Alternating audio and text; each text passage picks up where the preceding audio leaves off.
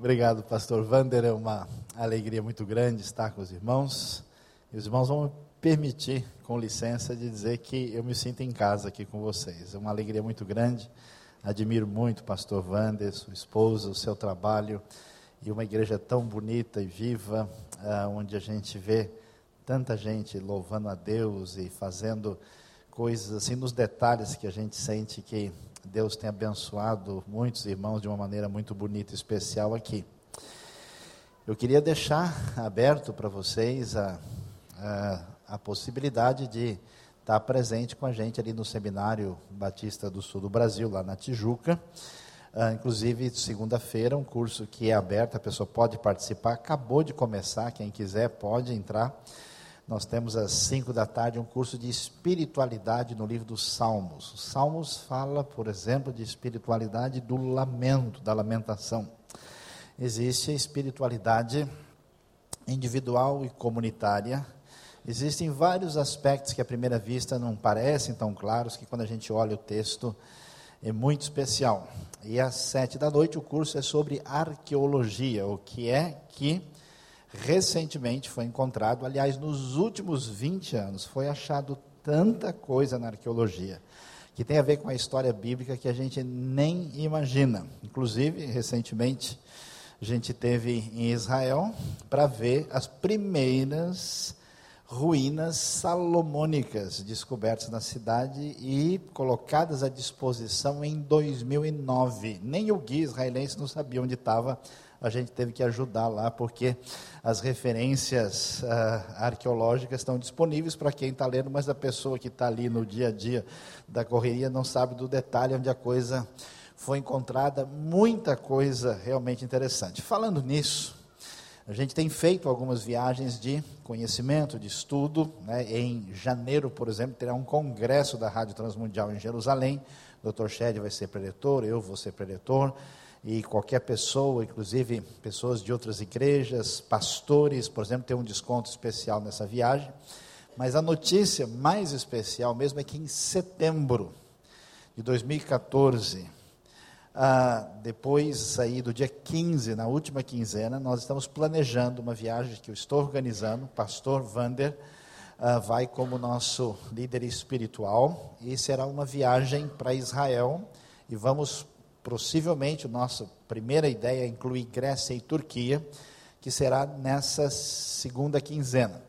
Os irmãos interessados, o pessoal da JAUS está aqui com a gente para ver quem tem interesse numa pré-inscrição. Olha, me mande informações que eu quero ir, até porque as vagas são limitadas, não dá para levar todos os irmãos aqui. Se fosse simples, vocês iam para casa, a gente passava lá daqui a pouco e a gente ia para o aeroporto ainda hoje, mas não vai dar, né? Fica para a próxima.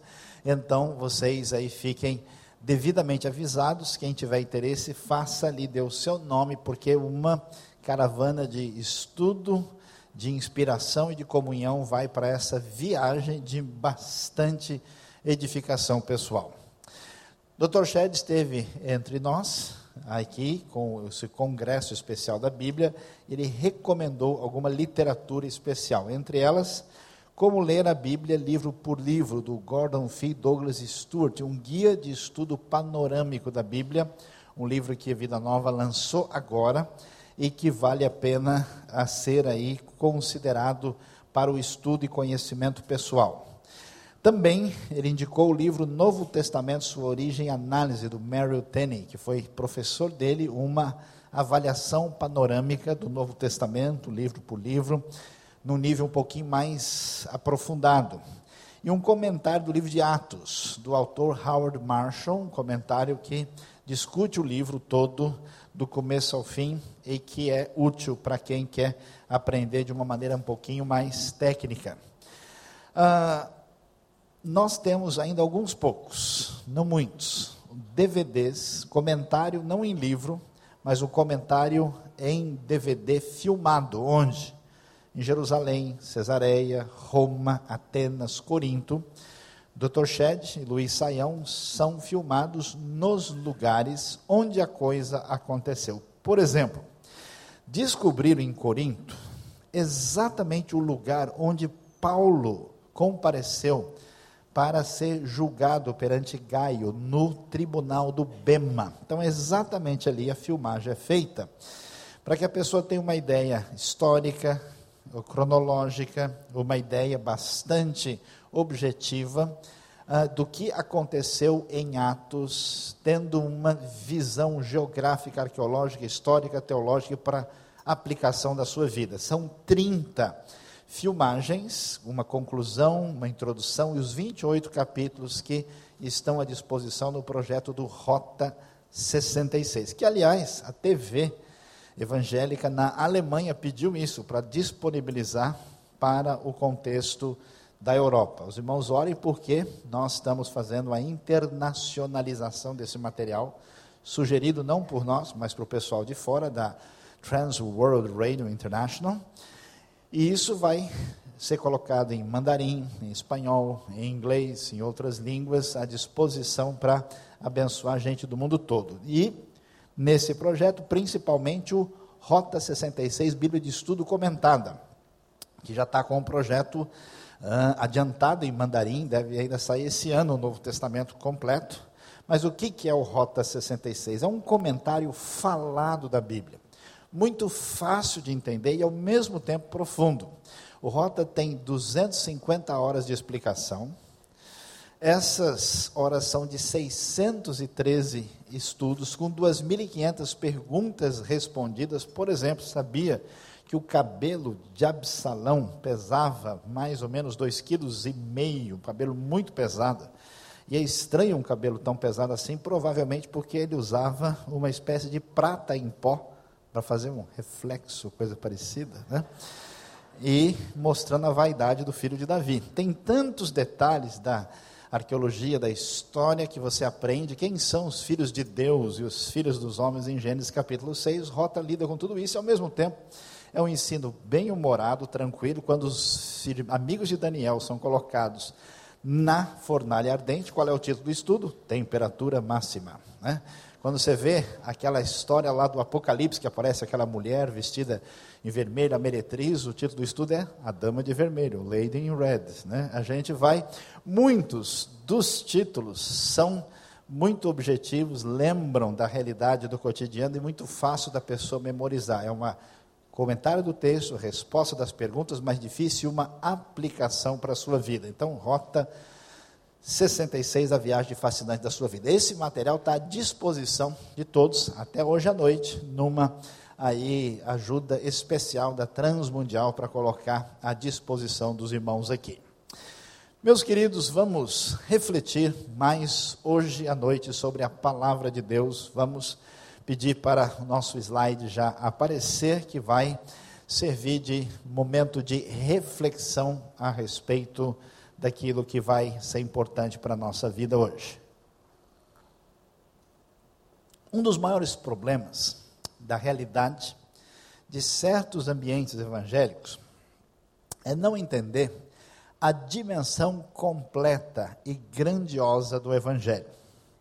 Quando a gente ouve falar da missão da igreja e do agir, do Espírito Santo, nós entendemos, sabemos que isso acontece no nível da evangelização, da proclamação das boas notícias do Evangelho que Cristo Jesus levou o nosso pecado.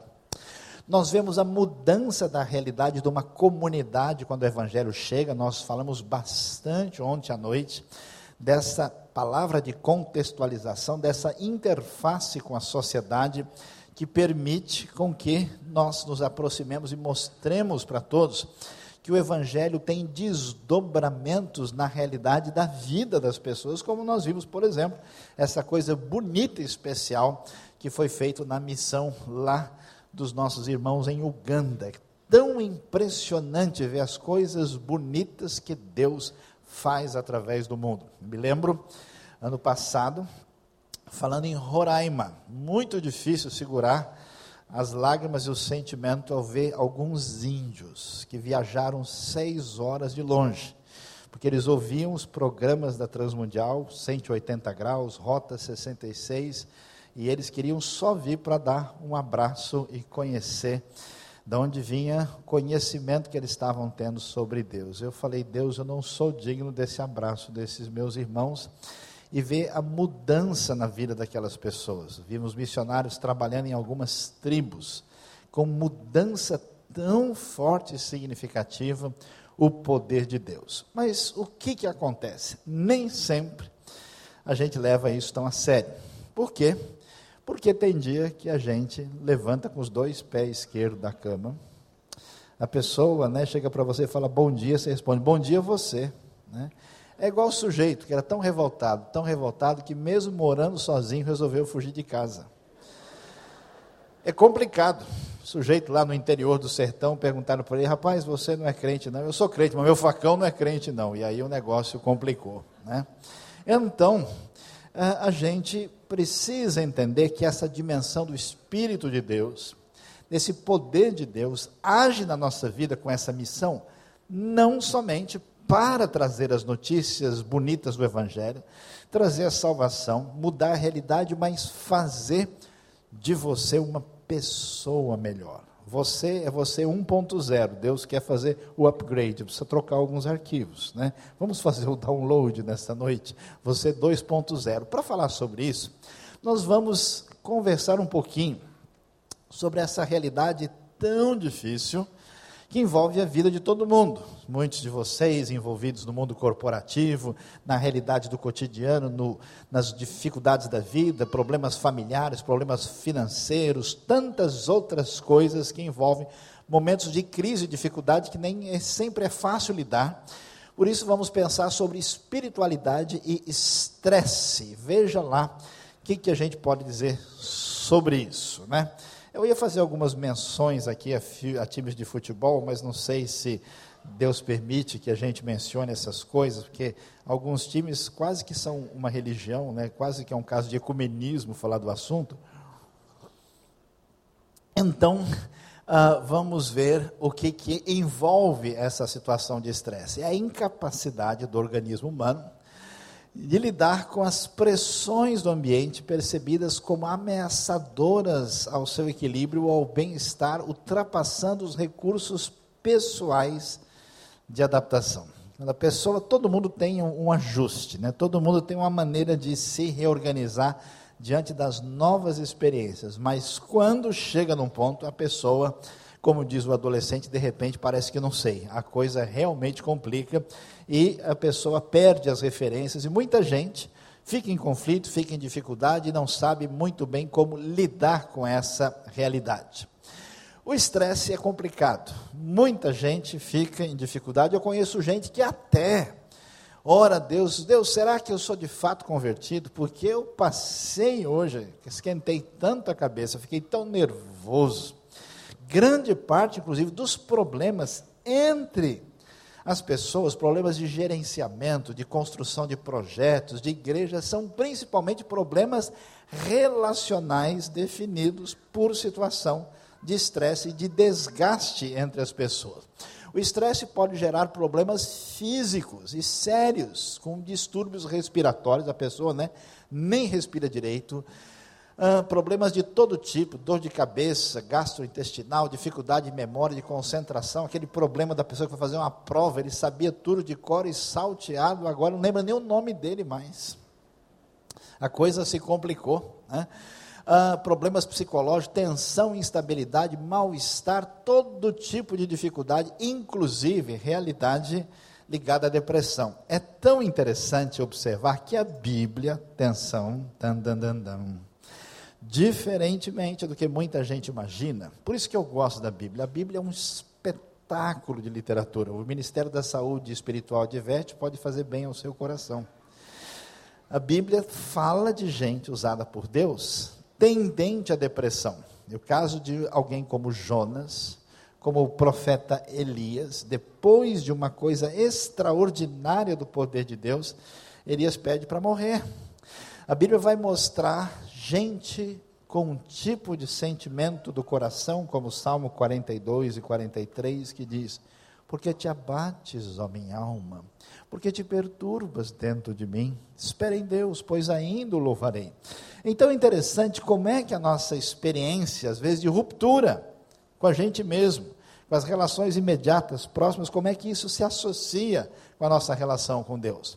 A gente tem dificuldades no estresse, né, que começa às vezes com uma parte, vamos dizer, inicial e vai crescendo, passando por fases até a fase de que a pessoa não tem mais condições de aguentar a situação de estresse. Vamos dar uma olhadinha nessa circunstância, aí está uma boa dica de corte de cabelo para a próxima estação.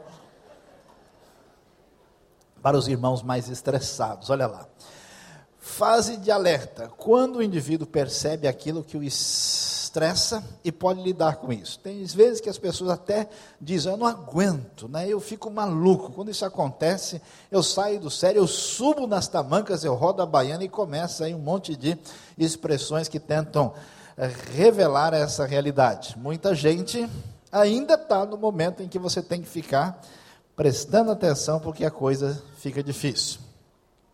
A fase da resistência, quando o evento estressor está presente por muito tempo, e a pessoa tem que estar por muito tempo lidando com aquilo, aí nós vamos ver ocorrem aí problemas de memória e mal-estar, aquela coisa que continua, como a pessoa que está no emprego, num serviço, numa situação difícil, onde as relações estão tão deterioradas que ele não aguenta mais, ele vai naquele processo de quase cozinhar por dentro, por causa dessa circunstância, ainda é a fase de resistência. E aí chega uma hora que a coisa chega no nível máximo de dificuldade, que é a fase da exaustão. O indivíduo esgota todos os recursos psicológicos para lidar com o problema, e isso pode ter decorrências graves, como aumenta a pressão, a pessoa começa a suar, tem psoríase, casos graves. Há pessoas que têm problemas cardíacos e até mesmo gente que por tal estresse morre. Alguns e por razões inclusive inúteis. Nunca me esqueço da triste derrota do Brasil para a Itália na Copa de 82, no terceiro gol do Paulo Rossi. 3 a 2 para a Itália. Notícia depois, muita gente morreu com o gol da Itália. Pode uma coisa dessa? Não há necessidade, mas a pessoa se envolveu de tal maneira que acabou sendo atingida dessa forma. Portanto, você tem aí uma lista de sintomas que podem fazer parte dessa realidade do estresse, e você pode olhar, acompanhar, não vou descrever e falar em detalhes, até porque eu estou vendo alguns já meio estressados de tanto falar no assunto, né? E de repente a coisa não vai ser muito complicada. Na época da Libertadores em São Paulo, por exemplo, muita gente atingiu um estresse extremo chegando numa necessidade de cuidados especiais, quando de fato a pessoa estava aí muito preocupada é, e estressada. Você pode dar uma olhada aquilo que é geralmente a chamada pirâmide de Maslow, que vai mostrar para a gente em que medida a gente tem uma pirâmide que discute as nossas necessidades humanas, e à medida em que a coisa muda, uh, para o nível mais básico, o nível de estresse é muito acentuado. Autorrealização, por exemplo, a pessoa tem necessidade disso, mas às vezes ele até está fazendo uma coisa próxima, ou então ele está sobrevivendo, mas não está alcançando isso, ele consegue lidar. Depois, a ideia de estima, né, outros elementos que envolvem segurança e até as necessidades básicas que envolvem a vida. Quando isso chega nesse ponto, a coisa é complicada. Eu tenho descoberto, por exemplo, aconselhando casais e pessoas em conflito em família, que muitas vezes você descobre que o problema fundamental é, são as necessidades econômicas que foram abaladas por um momento de crise. Alguém perdeu o emprego, houve uma situação de dívida inesperada, houve um conflito nessa área e as pessoas ficam muito desanimadas. Portanto, nós temos isso, e isso é importante para o pessoal que está envolvido nos dias de hoje, na sociedade contemporânea, que envolve essa situação da vida corporativa. vocês verem como isso é tão sério, o mundo corporativo hoje está tão ciente dessa relação de desgaste, desse mundo que pretende ser pragmático, produtivo,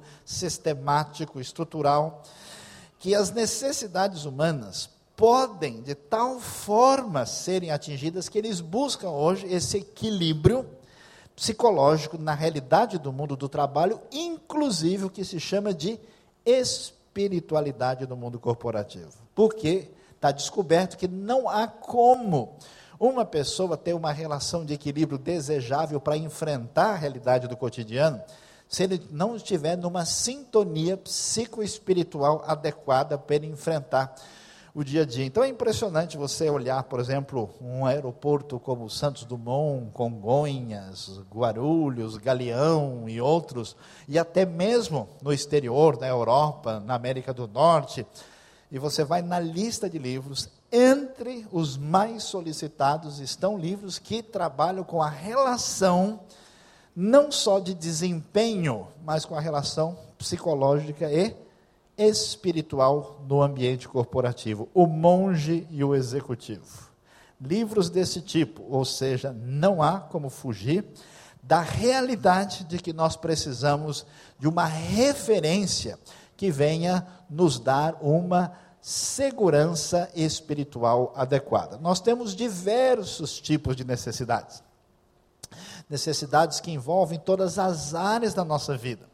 E o que é uma realidade que a Bíblia sempre disse, sempre informou, e mais recentemente, a vida do cotidiano, essa, essa maneira de entender o ser humano mais como integrado ou holístico, tem acentuado com grande verdade que as necessidades espirituais são fundamentais para a pessoa ter condição de lidar com a vida, enfrentar a realidade.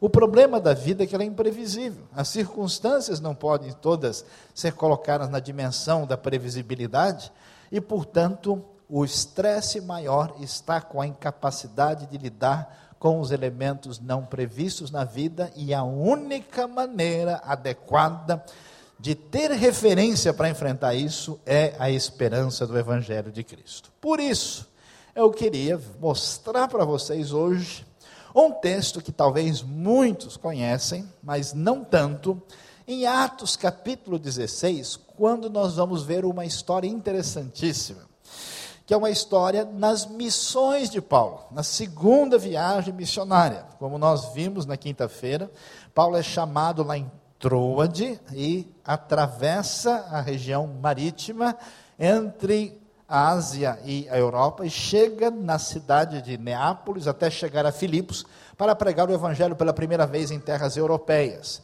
E ali nós vamos ver uma análise do texto de distinção entre duas pessoas que vão estar numa situação, vamos dizer, de estresse, de desequilíbrio, de caos, de confusão, de dificuldade, em comparação com aquilo que eles mostram na sua maneira de lidar com a questão. Aí você tem um mapa, você tem um mapa da viagem de Paulo, quando isso acontece, entre os anos 49, 50 até 52, e Paulo então vai nos dizer muitas coisas interessantes, aí, melhor dizendo, relatadas sobre Paulo por Lucas. Diz o texto que certo dia, Indo nós para o lugar de oração, encontramos uma escrava que tinha um espírito pelo qual predizia o futuro. Ela ganhava muito dinheiro para os seus senhores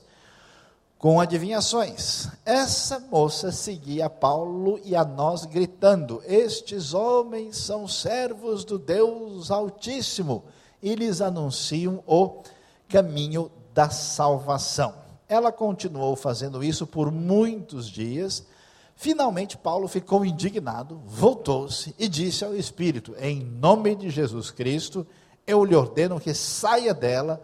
No mesmo instante, o Espírito a deixou. Percebendo que a sua esperança de lucro tinha se acabado, os donos da escrava agarraram Paulo e Silas e os arrastaram para a praça principal diante das autoridades e, levando-os aos magistrados, disseram: Estes homens são judeus e estão perturbando a nossa cidade, propagando costumes que a nós romanos não é permitido aceitar nem praticar. A multidão ajuntou-se contra Paulo e Silas E os magistrados ordenaram que se lhes tirassem as roupas e fossem açoitados. É impressionante observar a história que Paulo vai enfrentar em Filipos. Eu fico impressionado porque, se eu tivesse no lugar de Paulo, eu estava em muita dificuldade. As ruínas que estão ligadas ao que tradicionalmente se estabelece lá em Filipos, como lugar da prisão de Paulo, e o lugar está lá para ser visitado na Grécia. O que chama atenção é a gente observar uh, o que Paulo vai enfrentar, porque ele tinha tido uma chamada de Deus, ele tinha tido uma visão. O homem da Macedônia tinha aparecido e Paulo vai lá, e de repente, aquela circunstância que aparece para ele, imagine você tendo uma a direção de Deus, vai para um lugar, a coisa se complica, aparece uma moça endemoniada, e Paulo ora por ela, ela é libertada, e aí as coisas começam a se complicar de modo que ele vai parar na cadeia e fica preso. Provavelmente a gente pensaria: será que Deus de fato está por trás disso? O texto prossegue dizendo que depois